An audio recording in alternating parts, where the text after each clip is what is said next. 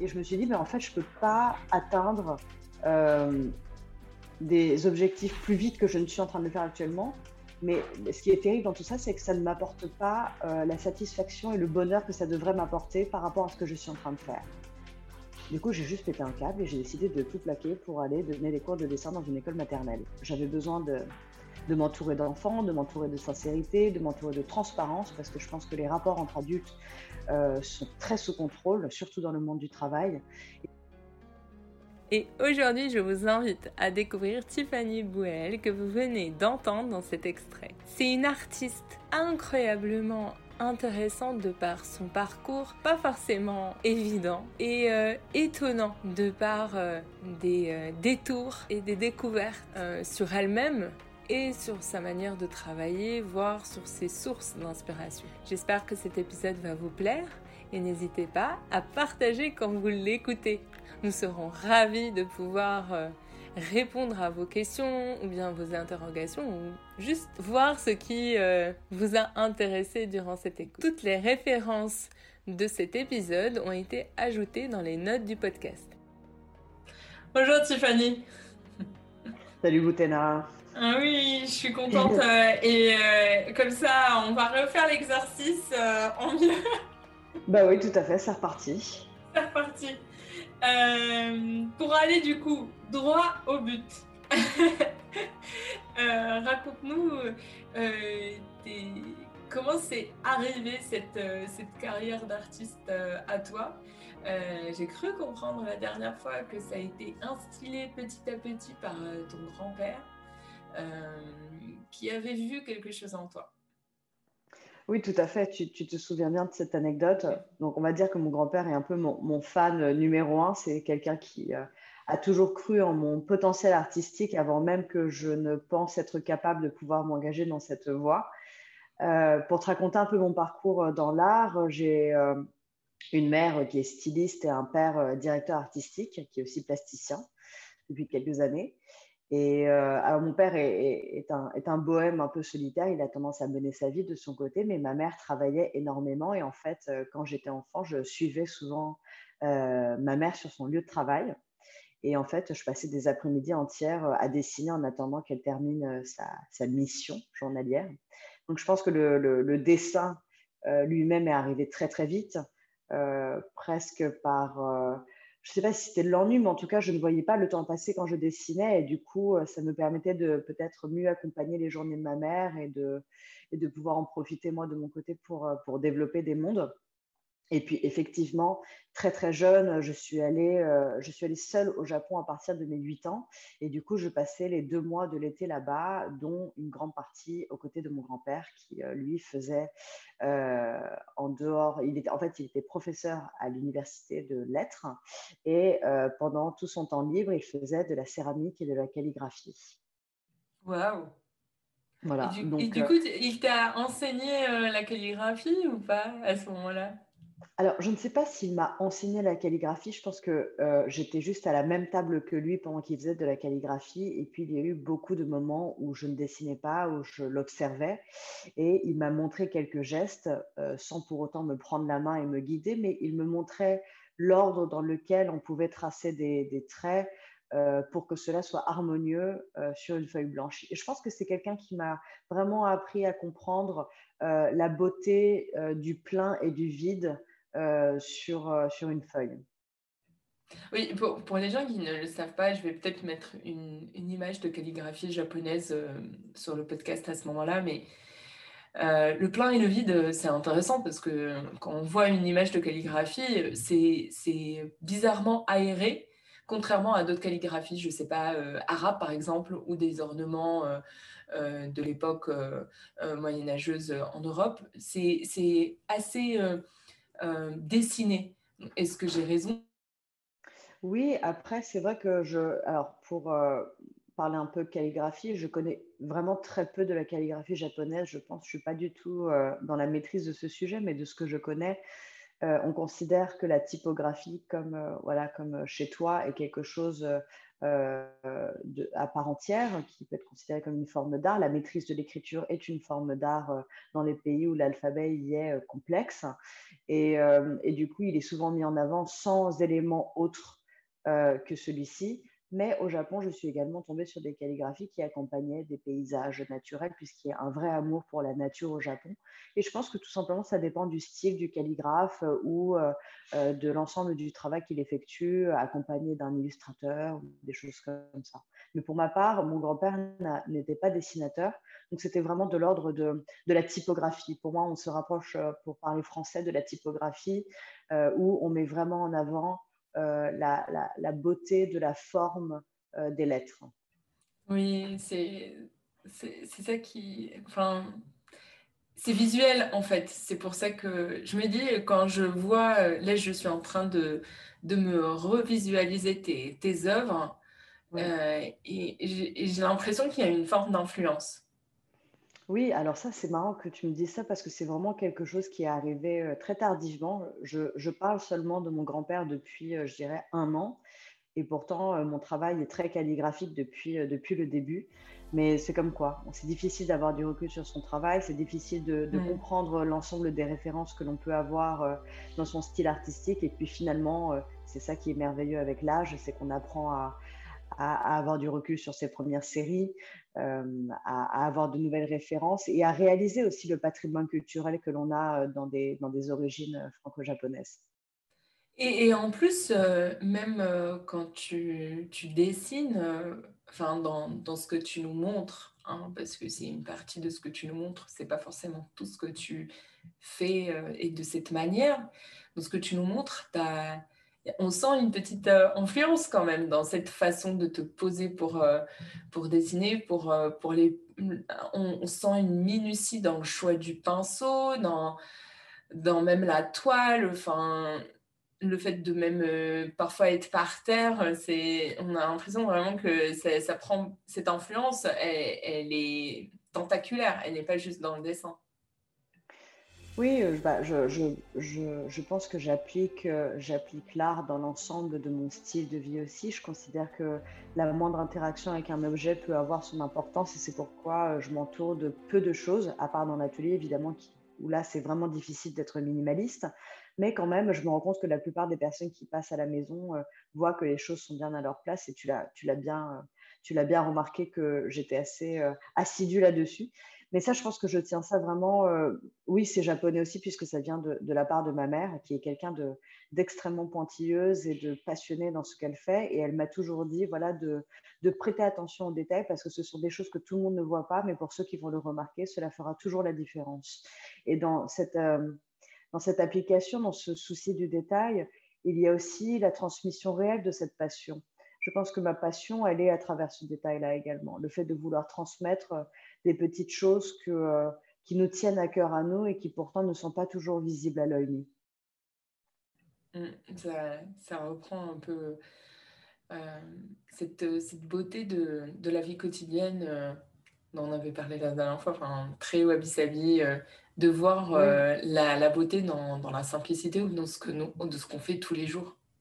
Exactement. Bah là, justement, je, du coup, je me suis replongée dans le livre parce qu'on m'a demandé des, des, extraits pour euh, une autre interview. Et donc, euh, pour donner quelques références, c'est ma Bible, on va, on va l'appeler ça comme ça, parce que ça a vraiment été euh, une claque intersidérale parmi mes lectures. Alors, ça s'appelle Éloge de l'ombre et c'est de Tanizaki. C'est un livre qui parle voilà, de, la beauté de la lumière dans une pièce et de, la sensation d'extase que l'on peut avoir face à des choses très simples. Et ça a vraiment été une découverte parce que c'était un regard sur le monde qui était imprégné de choses qui, me parlaient, moi en tout cas personnellement, et qui m'ont aussi fait évoluer ma pensée en termes d'esthétique. Et ça, c'est quelque chose qui, je pense, en tant qu'artiste, est, est nécessaire, c'est vraiment de faire évoluer son regard sur les choses, même à partir du... On sait qu'il y a beaucoup d'artistes qui ont peint toute leur vie des sujets très similaires, et c'est vraiment comme ça que je vois la chose quand je découvre de nouveaux éléments du wabi-sabi. Euh, en plus, euh, ce n'était pas une évidence ce, métier d'artiste euh, Tu te l'es refusé. Raconte-nous comment, euh, entre tes débuts de, dans la mode et ton travail avec les enfants, finalement, tu, as trouvé ce, tu, as trouvé cette légitimité ou cette, où tu t'es autorisé quelque part ce métier? C'est vrai que ça a été une, longue transition pour, euh, pour, prendre confiance en moi par rapport à cette profession. J'avais moi-même beaucoup de jugements. J'ai eu euh, des souvenirs un peu amers pendant ma scolarité, de la rivalité entre les artistes, euh, de, ce manque de, ce manque de fraternité ou de sororité, peu importe comment on appelle ça, et, de, et de la manière dont les artistes pouvaient se plagier entre eux sans culpabilité et sans même réaliser ce qui était en train de se passer. Donc, c'était quelque chose qui me rebutait un peu pendant des années. Euh, je me suis toujours dit que le dessin et la peinture, c'était des choses qui me faisaient du bien, qui me permettaient de respirer. Et du coup, je, les consacrais m'y consacrais pendant mon temps libre en me disant, euh, c'est mon moment à moi. Euh, et il était inenvisageable pour moi d'imaginer qu'un jour, quelqu'un puisse s'intéresser à ma pensée, à, ma à, la manière dont je pense. Et c'est vrai qu'au début, bon, alors le stylisme, ça a un peu arrivé dans ma vie parce que, comme je disais à l'instant, ma scolarité ayant été un peu complexe, j'ai voulu, euh, comme je pense comme beaucoup d'enfants de ma génération et encore plus celle de la génération précédente, rendre fiers mes parents. Euh, j'ai été exclue de mon collège. On m'a envoyé dans un lycée d'art parce que j'avais 20 sur 20 en art plastique. Du coup, mes parents se sont dit que ce serait quand dommage de passer à côté de cette qualité. Et ils ont eu la chance, euh, j'ai eu la chance là-dessus qu'ils reconnaissent le fait que l'art pouvait être euh, un secteur envisageable pour un métier. Euh, mais en fait, au moment où j'ai terminé mon lycée d'art plastique, j'ai fait en choix numéro un l'intégration d'une école de mode, qui était une école très très difficile à intégrer. Et j'étais convaincue que je n'y rentrerais pas et que je serais prise du coup dans mon second choix, qui était le choix que je souhaitais pour moi-même. Sauf que, erreur de ma part, j'obtiens entretien pour la première école et ça se passe très bien parce que du coup, étant collée à ma mère en permanence, euh, euh, qui est styliste, bah, l'école de mode voit que euh, j'ai un pied dans la mode, que ça fait des années que, que, je m'y connais et que du coup, je suis prise. Et dans le bonheur que ça a procuré pour mes parents, ça a été un peu une je sais pas. Sur le moment, j'étais ravie, flattée d'être prise dans une très belle école comme, euh, comme celle-ci. Et en même temps, je savais pertinemment que je ne m'y épanouirais pas pleinement puisque ce n'était pas le secteur que je souhaitais intégrer. J'ai quand même continué euh, cette école pour ne pas la terminer puisque je ne voulais pas investir les petits sous que j'avais à ce moment-là dans une collection de vêtements qui ne me plaisait pas. Euh, voilà. Et puis, bah, je me suis embarquée en tant que styliste freelance à Paris. Et quand on a 18 ans, allez, 19 ans et qu'on est à Paris en tant que styliste, on se fait manger tout cru parce que c'est un milieu quand même qui est sans pitié, où chacun construit une carapace très très dure parce qu'en fait on se fait marcher très facilement si on ne la construit pas. Et, euh, et du haut de mes 19 ans, j'étais pas du tout armée pour rencontrer ce type de profil de personnes. Je sortais d'école, entre étudiants, on peut être méchant, mais on n'est pas non plus euh, comme, au travail, où là, vraiment, euh, chaque poste peut switcher d'un moment à l'autre pour la couleur d'une jupe. Donc du coup, euh, je me suis retrouvée engouffrée dans un truc qui ne me plaisait pas. Et puis très vite, euh, en fait, j'ai quand même eu des beaux postes puisque je me suis occupée du stylisme euh, d'un premier défilé pour la Fashion Week d'une jeune marque. Donc c'était un moment très important pour eux et j'étais vraiment très jeune à ce moment-là. Donc c'était quand même une responsabilité importante. Et je me suis dit, ben, en fait, je ne peux pas atteindre des objectifs plus vite que je ne suis en train de le faire actuellement mais ce qui est terrible dans tout ça, c'est que ça ne m'apporte pas euh, la satisfaction et le bonheur que ça devrait m'apporter par rapport à ce que je suis en train de faire. Du coup, j'ai juste pété un câble et j'ai décidé de tout plaquer pour aller donner des cours de dessin dans une école maternelle. J'avais besoin de, m'entourer d'enfants, de m'entourer de sincérité, de m'entourer de transparence, parce que je pense que les rapports entre adultes euh, sont très sous contrôle, surtout dans le monde du travail. Et c'est vrai que j'ai toujours été en quête d'authenticité. J'ai vraiment besoin de sentir l'individu et j'ai quand même quelque chose, c'est que mon, hypersensibilité, qui, est vraiment formidable pour ma peinture, peut me porter préjudice au travail parce que du coup, j'observe énormément les gens avec qui je suis en interaction et je reconnais les personnes euh, qui ne sont pas authentiques automatiquement. Du coup, ça rend les rapports très très faux et euh, ça devient très problématique dans des cadres créatifs où on est supposé voilà, partager un maximum de choses pour bien mener un projet ou tout simplement avoir une équipe équilibrée pour que euh, le client soit content de notre travail. et, puis, et puis voilà, le dessin est arrivé, et puis ça a été, ça a été le début, le début d'une d'une grande respiration, je dirais. mais tu n'as pas coupé, de, ce que j'ai compris, tu n'as pas coupé complètement avec ta, ta carrière à ce moment-là dans la mode. Euh, tu as continué à faire euh, des, des, partenariats ou des collaborations euh, en, en, parallèle, mais, moins, mais moins, on va dire, ancré dans ce milieu-là? Ouais, je t'ai fait quand même une transition assez rapide la dernière fois. Il y a quand même, eu, il y a quand même eu deux années sans stylisme du tout. Euh, où euh, je faisais pas mal de petits boulots à côté de mon, de mon statut d'enseignante de, de, dessin euh, dans une école, parce qu'évidemment, tu, tu, dois le savoir, le corps enseignant est très mal payé en France, et c'est certainement pour ça que l'éducation nationale ne va pas bien non plus. voilà.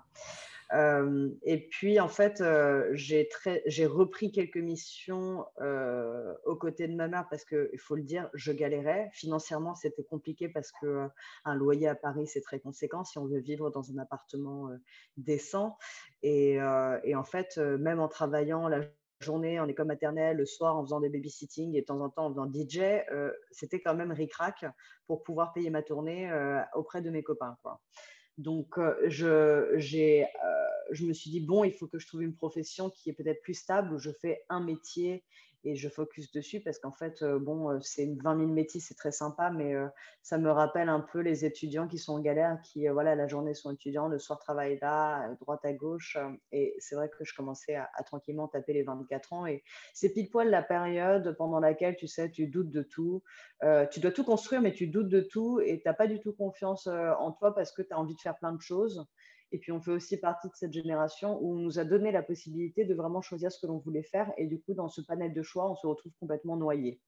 Et c'était mmh. vraiment cette période-là. C'est-à-dire, mmh. je savais que je voulais dessiner, je savais que j'aimais cuisiner, je, rêvais d'avoir un restaurant, je savais que j'aimais les enfants et que j'aimais enseigner aux enfants le dessin, mais j'aimais aussi la musique, euh, j'aimais la photo, j'aimais la vidéo.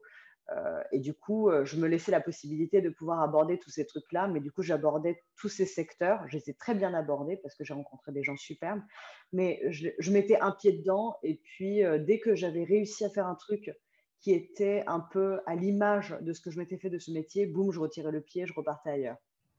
Et à ce moment-là, du coup, tu, tu, fais une collection de dessins qui était amenée à être des livres, c'est ça? Euh, pour des enfants. Euh, ça n'a pas marché comme tu le souhaitais. Du coup, tu en fais euh, des dessins exposés. Et là, je pense qu'on peut, on peut appeler ça un, un epic fail. C'est-à-dire que j'ai littéralement contacté tout, mais j'ai contacté, je pense, tous les éditeurs jeunesse existants dans les pays développés du monde. C'est aussi simple que ça. Et j'ai reçu trois réponses négatives sur les 600 démarchages. J'ai réussi à bloquer ma boîte mail tellement je les bombardais d'emails. Donc, j'ai été pénalisée par Gmail, en gros. Et puis, pour avoir des résultats, mais catastrophiques. Et je me suis dit, mais oh mon Dieu, mais c'est super dur, en fait. Ça ne va pas du tout se passer comme dans les rêves cette fois-ci. Il, va falloir il va falloir persévérer ou trouver euh, une autre solution pour présenter au grand jour mes dessins ou au moins tester mes dessins sur un public adulte, puisque jusqu'à maintenant, c'était que des enfants qui les regardaient. Euh, et, du coup, j'ai décidé d'organiser ma, première exposition accompagnée euh, d'une amie qui m'a gentiment aidé à, voilà, à, organiser l'expo, à envoyer des invitations euh, à des personnes. Et puis, on a collé un peu, on a placardé Paris avec l'affiche de l'expo. Et puis, miracle du Saint-Esprit, l'exposition se passe super bien. je vends 95% des pièces que j'ai conçues à l'occasion de celle-ci. Et parmi mes clients et premiers collectionneurs, il y avait le directeur artistique euh, de, la maison Moina, qui est une maison qui est plus connue sur le marché asiatique. Ils font en fait euh, de la maroquinerie et ont été rachetés par LVMH il y a 10 ans. Mais c'est une vieille maison qui a été créée par une femme en 1870, quelque chose comme ça. Et la maison avait été euh, oubliée pendant quelques années, mais leur savoir-faire avait toujours été reconnu, puisque en termes de qualité, nous sommes euh, très similaires à Hermès. Et ils ont d'ailleurs récupéré euh, une personne qui était chargée de maroquinerie chez Hermès pour la mettre à la tête de chez Moina. Donc voilà, ça c'était pour reconstituer un peu le, background. Et puis, et puis donc Moina me, me, contacte pour faire cette collaboration où je mets soudainement les petits personnages que j'avais destinés à des livres sur des sacs à main de luxe, sur des pochettes ah. et sur des carrés de soie, des, tu sais, des rubans de soie que l'on peut accrocher sur des sacs. Et cela m'a fait vraiment prendre conscience que le dessin n'était pas seulement destiné à être sur papier, mais à vraiment vivre sa vie, aussi bien sur des objets du quotidien que sur des accessoires de mode ou sur de la toile. Cette histoire est incroyable parce que du coup, oui, ça a été laborieux, tu es parti chercher ta chance avec les dents. Euh, mais euh, c'est aussi ce petit coup de peps euh, qui... que le destin t'a envoyé en fait. Je ne sais pas si c'est le destin. Je pense que ce serait trop facile de dire que c'est beaucoup, de travail. c'est beaucoup de travail. Mais, mais la chance, la probabilité que tu aies quelqu'un qui vienne à ton exposition à ce moment-là, euh, et qui, que cette personne te repère, euh, c'est quand même dans le sens un peu spirituel de, te dire, en fait, tu cherchais peut-être un signe, c'est bon, c'est là. Euh. Bien sûr. Non, non, mais c'est vrai que j'ai eu satisfaction très rapidement par rapport à mes doutes concernant mes dessins. Enfin, disons que je pense que c'est difficile de dire qu'un jour on aimera soi-même son travail. Je suis toujours très sceptique quand je regarde mon travail parce que je vois toujours des choses à améliorer. Et à l'époque, mes dessins étaient quand même d'un registre très différent de ce, que, de ce que tu connais et de ma peinture que je produis actuellement quelque chose de beaucoup plus, beaucoup plus sombre, euh, beaucoup plus euh, nerveux, puisque c'était l'illustration jeunesse. Euh, mais j'étais extrêmement touchée que. Mais il aurait, ça aurait pu être une personne, tu vois, même si ça n'avait pas été le directeur artistique de cette maison, même si ça avait été quelqu'un d'autre qui sort de mon, qui sort de mon cercle d'amis et de ça. ma famille, ça me faisait autant plaisir. En réalité, à partir du moment où on sent que les personnes ont de l'intérêt pour notre passion, on se sent vivant. Mm. C'est, euh, en tant qu'entrepreneur, c'est toujours, euh, euh, on va dire, satisfaisant. C'est le grand, oui, c'est le mot pour dire au moment où il y a quelqu'un qu'on connaît pas vraiment en lambda qui vient nous dire ah ce que vous faites c'est vraiment incroyable plutôt que le cousin la voisine l'ami l'ami de l'ami c'est toujours bah, on a toujours l'impression Ouais, on a toujours l'impression que l'amour familial ou l'amour amical euh, va apporter. Mais de toute façon, encore une fois, je le sens aujourd'hui, euh, les, clients qui, viennent à l'atelier, les personnes euh, que je rencontre dans le cadre d'achat, je ne parle pas des commandes qui se font où il n'y a pas d'interaction, mais il y a un lien qui se fait avec toutes les personnes qui aiment mon travail, qui qui devient souvent de l'ordre de l'amitié. C'est-à-dire que je me rends compte que parmi mes clients, il y en a certains que je revois fréquemment et qui deviennent des amis. Donc, j'ai un métier dans lequel, finalement, euh, si, euh, si, mes amis me disaient qu'ils aimaient bien ce que je faisais, il y avait évidemment l'envie que j'aille plus loin pour prendre confiance en moi. Mais mes clients aujourd'hui, ils font la même chose en me disant qu'ils aiment mon travail. Et je, en fait, euh, c'est pareil. Aujourd'hui, c'est que ce soit mon frère ou un client qui me disent bah, on aime vraiment ce que vous faites, on croit vraiment en vous, on a envie que ça, on, est, on est vraiment curieux de voir l'évolution de votre travail. Euh, ça, ça arrive euh, à la même échelle parce qu'au final, euh, tant qu'on est soutenu, on vit en tant qu'artiste. Oui, exactement. Je comprends ton point. Et du coup, à ce moment-là, tu as c'est bon, on va dire, tu tiens le bon fil. Euh, Là, euh, tu sens qu'il y a quelque chose d'assez ténu qui va, qui va se construire. Euh, comment tu fais ce virage de, te dire que ça va être un métier qui, petit à petit, va prendre de l'ampleur, qui va te permettre d'en vivre et de t'y consacrer à 100%, voire plus? Bah, disons qu'au début, j'étais quand même très, très frileuse. Je, sais aussi que à partir du moment où on travaille dans une grande maison, on peut être considéré comme étant un artiste euh, euh, qui suit l'air du temps, qui est très tendance et qui va, être, euh, sous le feu des projecteurs pendant une période et qui soudainement va ne, plus exister parce que du coup, il, était, il correspondait à ce temps-là. Et c'est quelque chose auquel je fais attention parce que je n'ai pas envie que que euh, le travail que je fais actuellement soit euh, temporel. Au contraire, j'espère euh, que des personnes plus tard se pencheront sur les tableaux que je, que je faisais, enfin que je fais aujourd'hui parce qu'ils ont un message beaucoup plus fort que celui que je, faisais à l'époque avec l'illustration jeunesse. Mais pour parler de transition, j'ai, comme tu disais tout à l'heure, j'ai continué à faire quelques missions en tant que styliste pour, pour Hermès, notamment aux côtés de ma mère, mais parce que, en fait, on n'avait pas encore trouvé quelqu'un qui puisse me remplacer parfaitement, puisque j'étais un peu son bras droit. Et, et, puis, surtout, je prenais réellement plaisir à avoir des pauses dans un cadre un peu plus sociable, où je travaille en équipe, parce que j'aime beaucoup les contacts humains, j'aime travailler en équipe, et le métier d'artiste, c'est un métier de solitaire. Donc il y a eu ça. Et puis euh, financièrement, bon, je me suis un peu retrouvée du jour au lendemain à vivre de mon travail. Quand je dis vivre, alors. Et, euh, et du coup, oui, qu'est-ce que je disais? Oui, le, en fait, euh, et puis moi-même, je pense que j'avais besoin de faire une transition douce. Je n'aime pas précipiter les choses. Je pars du principe qu'il ne faut pas se jeter sur les choses pour que ça se passe bien. Je me jette sur les gens pour avoir euh, des nouvelles opportunités parce que je pense qu'on est dans un monde où euh, si on ne se jette pas sur les gens, ils ne viendront pas à nous. Mais en revanche, quand il s'agit de stabilité professionnelle, c'est en prenant son temps qu'on regarde les erreurs possibles que l'on peut connaître c'est en prenant son temps qu'on apprend aussi soi-même à comprendre qu'est-ce qu'on veut faire, pourquoi et comment. Et du coup, bah, voilà, ça a été une longue transition, assez douce pendant... Euh, là, j'ai vraiment arrêté mon, poste de styliste il y a 5-6 euh, mois. Donc, c'est fou. Euh, c'est fou, mais en même temps, est-ce que ça ne t'a pas nourri en termes de visibilité de manière tout à fait pragmatique?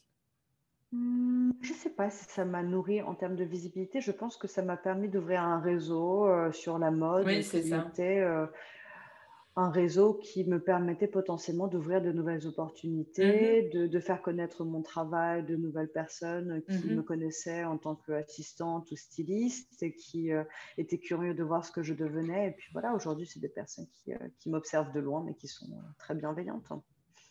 Mmh, mais euh, en même temps, euh, ce que je veux dire, c'est que c'est un milieu euh, de l'extérieur qu'on peut identifier comme assez proche. comme tu disais, il y a plusieurs maisons qui ont des, collaborations avec des artistes. donc, le, monde de l'art et de la mode est parfois en touche-touche, entre guillemets. Et en même temps, c'est deux milieux assez glamour et qui permettent de toucher aussi des magazines. Donc, euh, c'est pour ça que je te demandais, est-ce que d'une certaine manière, ça t'a permis effectivement d'avoir euh, un réseau plus exposant et que ça t'a permis de faire levier dessus les, les premiers mois où tu t'es dit, bon, là, c'est bon, je vais, je vais travailler à 100% dessus? Je ne sais pas, je ne sais pas si j'ai vraiment réfléchi comme ça. Quand je, quand je repense un peu à mes premières expositions et à mes premières ventes, il n'y avait aucune, euh, euh, connexion avec la mode en, en, dehors de la collaboration avec, euh, avec Moina, hein, mm. euh, qui elle était bien ancrée et qui faisait pleinement partie de la mode avec, avec mon travail dessus. Mais tout ce qui s'est passé à côté n'était vraiment pas connecté à la mode. Au mm. contraire, elle était plus axée sur le marché de l'art. Mais de toute façon, oui, la mode et l'art sont très connectés puisque la mode est une autre forme d'art, tout simplement. Enfin, moi, je la considère pleinement comme ça. Mm. les designers de vêtements sculptent des formes et, choisissent des couleurs et, ont des inspirations pour euh, euh, euh, habiller le, corps de l'humain. et lui donner une, identité. Et, puis nous, en tant qu'artistes, voilà, chacun son médium. Et moi, en tant que peintre, eh ben voilà, j'essaie d'offrir euh, une liberté aux femmes que j'accueille euh, dans mon atelier pour libérer leurs paroles et leur donner la possibilité de se décharger de choses que personne n'a voulu entendre jusqu'à maintenant. oui, pour, les gens qui ne, savent pas ton, tes œuvres aujourd'hui, euh, je précise, et corrige-moi si je me trompe, elles, ont, elles ont une, une thématique assez forte, c'est d'offrir des... tu travailles sur la base d'interviews euh, de travail, de documentation, d'échanges avec des femmes qui ont été meurtries euh, par, par, des événements assez traumatisants et tu leur tu en fais des œuvres qui, euh, qui deviennent des catharsis pour, pour, cette, pour ces événements traumatisants. C'est bien ça.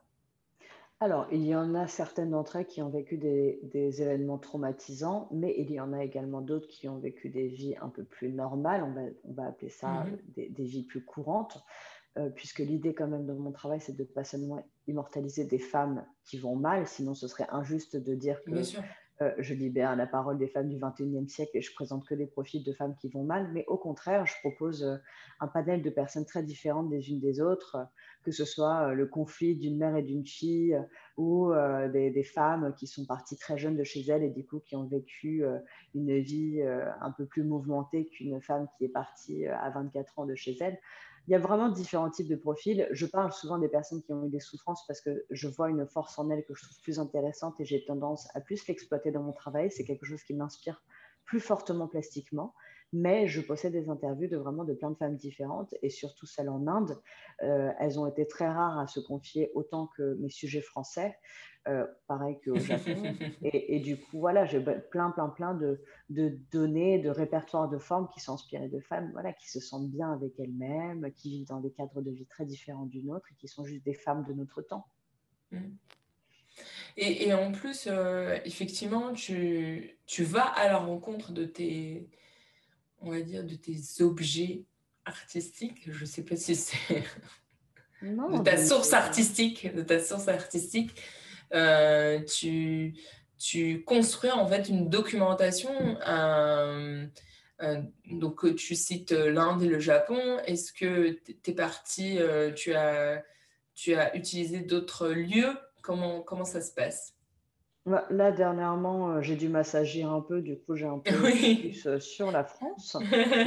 C'est une, très bonne chose parce qu'en fait, j'avais commencé avec la France en 2014 et ça a été une telle douche froide parce que j'ai vraiment réalisé que euh, que, la, que toutes les femmes, en tout cas, j'avais interviewé plus de 200 femmes à ce moment-là, aussi bien sur Internet qu'en réalité, et je m'étais rendu compte que les femmes ne se sentaient vraiment pas bien avec elles-mêmes, et ça a été une prise de conscience très violente parce que j'étais convaincue que je tomberais quand même sur des pourcentages un peu plus variés de femmes voilà, qui se sentent bien ou de femmes qui s'en foutent. Et en fait, pas du tout. La plupart, euh, l'ensemble des femmes que j'avais rencontrées me faisaient part de de choses qui les rongeaient physiquement et qui les malmenaient psychologiquement dans leur quotidien, notamment le fait de se voir euh, nu dans une place. Pour beaucoup d'entre elles, cela engendrait une souffrance réelle. Et ça a été une prise de conscience euh, assez violente. Je me suis dit, mais comment on en est arrivé là? Pourquoi euh, sommes-nous devenus aussi durs avec nous-mêmes Et qu'est-ce qui a fait que? Et donc, tous ces questionnements, c'est très bien, les médias y répondent. Et donc, je me suis dit, les médias feront mieux le travail que moi, puisque je ne suis pas journaliste. Je ne vais pas approfondir plastiquement euh, euh, la place du patriarcat dans notre société. Ça me donnerait une image très, euh, très extrémiste et ce n'est pas non plus le message que je souhaite transmettre, au contraire. Mais je voulais faire un projet qui était engagé, qui était féminin, qui était, qui était sensible à la cause des femmes et qui mettait en lumière le regard des femmes sur elles-mêmes, chose que les hommes ne connaissent pas spécialement euh, et chose que la plupart des femmes n'osent pas aborder entre elles par pudeur. Oui, je, je comprends ton point. je ne vais pas ajouter mon nom au moulin. J'ai hâte de, de, voir comment ça, ça, prend forme en tout cas. Euh, J'ai reçu quelques questions à propos euh, du fait de ton, euh, de ton pricing, entre guillemets. On se pose toujours la question pour différents milieux, comment on arrive à poser le prix? Et euh, pour, un, pour un artiste qui arrive à en vivre, c'est particulièrement euh, intéressant parce que c'est plusieurs heures de travail, mais en même temps, euh, c'est une question de cote. comment tu, tu, es arrivé à poser ton, ton, prix sur tes œuvres et comment ça se passe au fil du temps? Hmm. La première exposition que j'ai faite, donc celle dont je te parlais avec mes illustrations, euh, c'était vraiment une évaluation de mon travail euh, public. Donc à ce moment-là, je voulais juste voir les réactions et je considérais qu'il était euh, assez juste de mettre des prix pour un format A4 d'une illustration qui a été faite après plein plein d'essais. Donc c'est quand même, on parle encore là de je dirais de un an d'essai pour trouver le style de dessin plus, plus les personnages qui vont faire que je trouve cohérent par rapport à l'histoire que j'essaie de raconter. Donc beaucoup de recherches, beaucoup d'essais, beaucoup, beaucoup de matériel pour explorer tout ça. beaucoup de temps consacré à ça pour rencontrer des personnes qui me donnent leur avis, quand même des professionnels, des choses comme ça. Donc ça, tout ce temps-là, ça vaut de l'argent. Euh, donc, je vendais mes dessins à ce moment-là euh, un format A4 autour des 100 euros, si mon souvenir est bon. Et euh, la série qui était un peu plus nerveuse, qui me prenait vraiment beaucoup de temps, c'est-à-dire je passais en moyenne bien, bien une semaine et demie par dessin de format A4, celle-ci montait autour des 250, 350, voire parfois 400 euros. en fait, c'est comme n'importe quelle profession. À partir du moment où vous consacrez des journées entières dessus et que c'est votre métier, chaque heure vaut un prix. Si vous gardez des enfants pendant une journée, vous êtes payé. Donc, quand vous dessinez pendant une journée et que vous avez l'intention de faire de votre main et de votre trait votre métier, ça vaut un cachet. Il n'y a pas de, a pas de bénévolat dans le dessin. Il n'y a pas de, ça c'est quelque chose que je, que je, vraiment je déteste dans tout le secteur créatif. C'est ce, cette demande de la part de géants de l'industrie de demander à de jeunes artistes de faire du bénévolat pour intégrer euh, à, leur, euh, à leur support, euh, à leurs médias des, des choses pour rythmer un peu les textes mais de payer ça une miette alors que ça prend un temps de dingue de réaliser un dessin qui nous satisfait et qui satisfera aussi le client. Donc voilà, je me suis promis de ne mmh. jamais donner mes dessins, de ne jamais donner Bien sûr. Même si c'est un euro symbolique, je trouve que. Exactement. exactement. C'est une question de respect. Mais exactement, à part si on l'offre on l'offre à des amis ou à la famille, évidemment, ça fait partie euh, de, de, l'amitié et de l'amour. Mais dès que quelqu'un passe chez vous et vous demande euh, si c'est vous qui avez fait ce dessin et qu'il le voudrait bien, en fait, il faut le vendre parce que le fait même de vendre un dessin que l'on a fait, c'est gratifiant. Ça montre que le temps consacré euh, sur cette feuille, vaut quelque chose. C'est pas seulement un dessin, c'est aussi. Euh, et c'est un euh, respect même pour la personne en fait. Euh, exactement. d'honorer, d'honorer en fait ce, le, travail qui a été fait.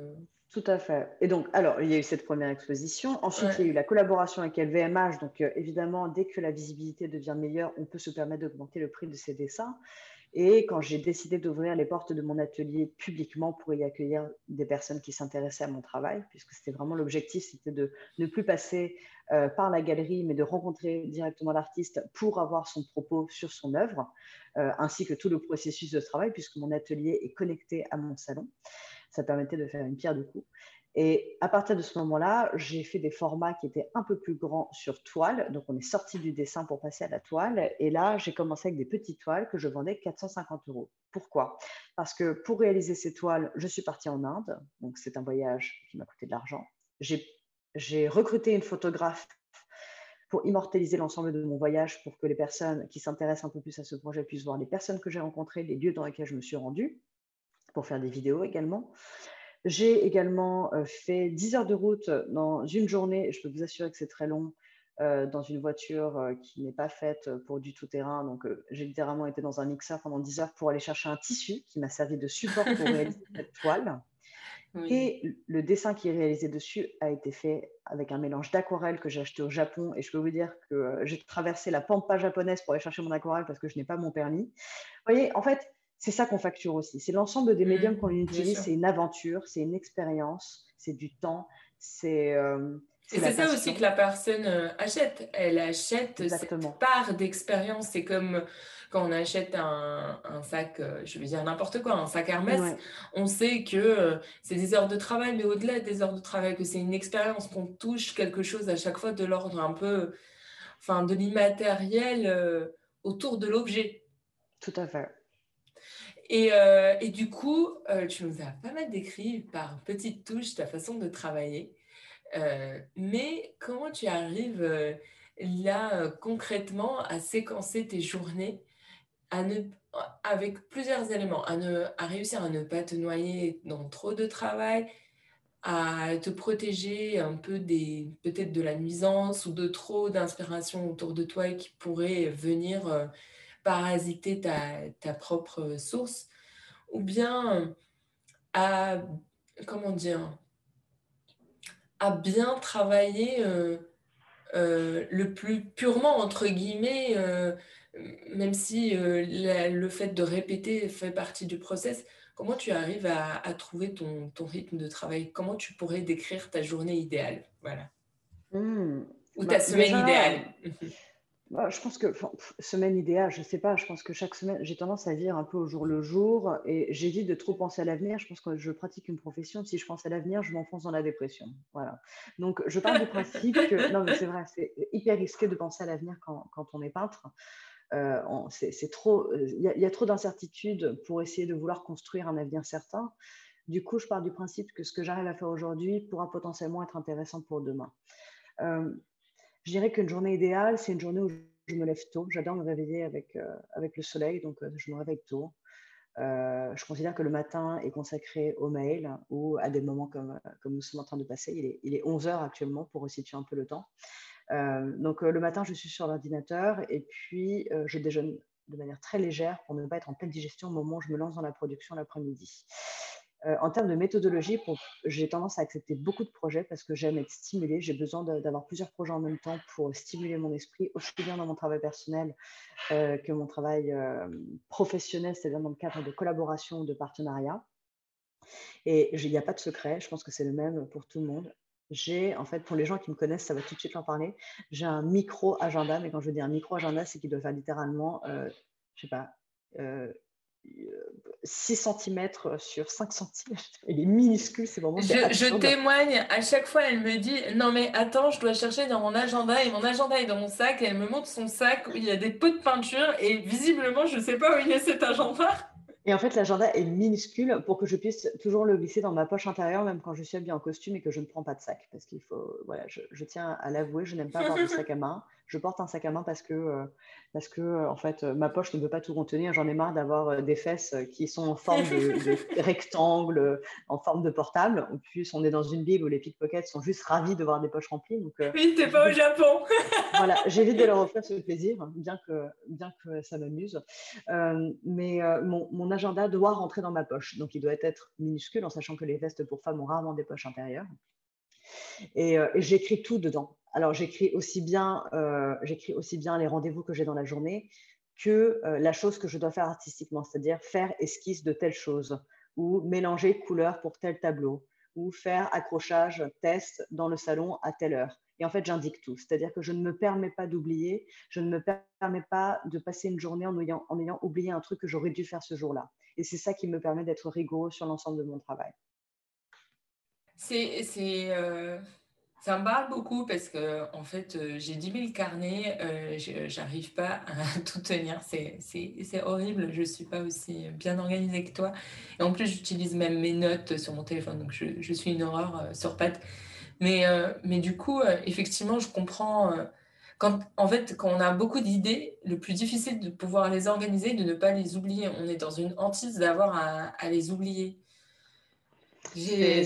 ça demande, en fait, c'est là où l'écriture euh, prend toute son importance et c'est pour ça que je n'ai pas numérisé mon agenda, bien que ce soit très pratique, qu'il y ait une alarme euh, qui sonne pour te prévenir de telle chose ou telle chose. Je mets des alarmes en fait sur mon portable qui sont des alarmes qui n'ont pas de, nom, c'est comme des réveils, euh, pour rythmer la journée quand elle est vraiment chargée. Typiquement, la semaine dernière, c'était un peu costaud, donc je mettais des réveils de début de rendez-vous et de fin de rendez-vous.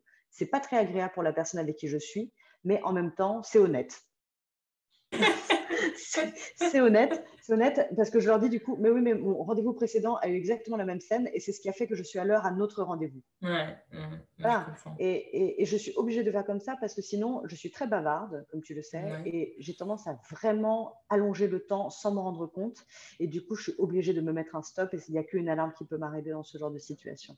J'adore cette, euh, cette astuce.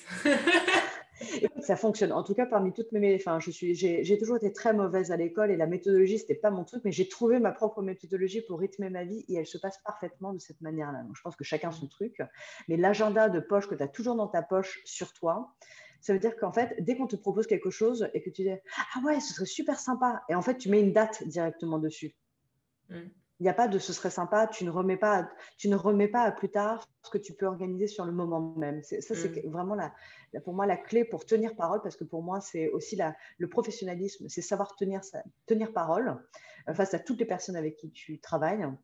Et du coup, à partir du moment où je fais une proposition, ne serait-ce que de dire, je vais t'envoyer le mail de cette personne. Mais je l'écris dans mon agenda. C'est écrit dans mon agenda que ce jour-là, à telle heure, il faudra que j'envoie le mail de cette personne à cette personne, parce que ça fait partie de ma fiabilité de le faire mm. jusqu'au bout. Mm. Euh, je, je, suis preneuse et, je pense que c'est dans ce monde où on est ultra sollicité, où on peut perdre notre attention à tout moment, mm. c'est particulièrement pertinent. Une dernière question. à part le fait de pouvoir repartir au Japon, quel serait ton, ton, ton ambition, ton, ton mini-rêve euh, pour les prochaines semaines ou les prochains mois Parce que c'est un peu compliqué de pouvoir euh, se projeter. On va penser en année, je crois. Quel serait mon souhait par rapport, euh, par rapport à, ma, à, mon travail Et puis, as, tu as un vernissage bientôt, si, si je ne dis pas de bêtises. J'ai plein de vernissages qui arrivent. J'admets être j'admets être euh, en production quotidiennement. Tu vois, typiquement, euh, j'ai en moyenne un rendez-vous par jour. Tu es mon rendez-vous de la journée.